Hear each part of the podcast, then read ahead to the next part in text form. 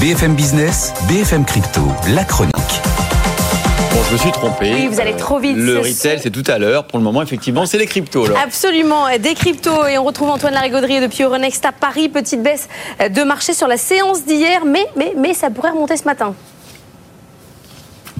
Ça remonte un petit peu hein, pour le Bitcoin qui se rapproche des 37 000 dollars après une petite correction. Pareil pour l'Ether avec les 2000. L'XRP est un petit peu largué, hein, 62 cents.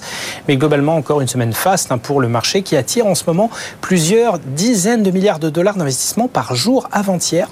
On en était à 60 milliards en 24 heures. Il se passe clairement quelque chose ces derniers jours, un bel influx. Bon, et Antoine, il faut que vous nous racontiez la séance de Solana hier, séance incroyable. La crypto qui signe encore un tableau de chasse dingue. hein. C'est la crypto la plus entourée du moment, la meilleure performance des grands noms du secteur, plus 8,3% en 5 jours, mais surtout une valeur plus que doublée en un mois plus 341% depuis le début de l'année et plus 500 sur 12 mois. Performance incroyable. Alors dû à un facteur de court terme, c'est vrai.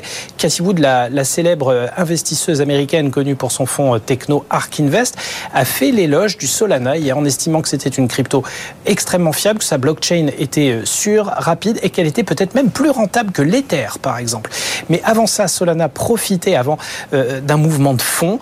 C'est-à-dire que, vous savez, le mouvement haussier des cryptos en ce moment est alimenté par l'espoir d'un feu vert réglementaire à une grande quantité d'ETF qui n'existent pas encore, hein, de produits financiers indexés sur les deux majors Bitcoin et Ether. Mais du coup, ça va accroître leur visibilité auprès du grand public qui va vouloir y miser sans trop s'exposer à la volatilité.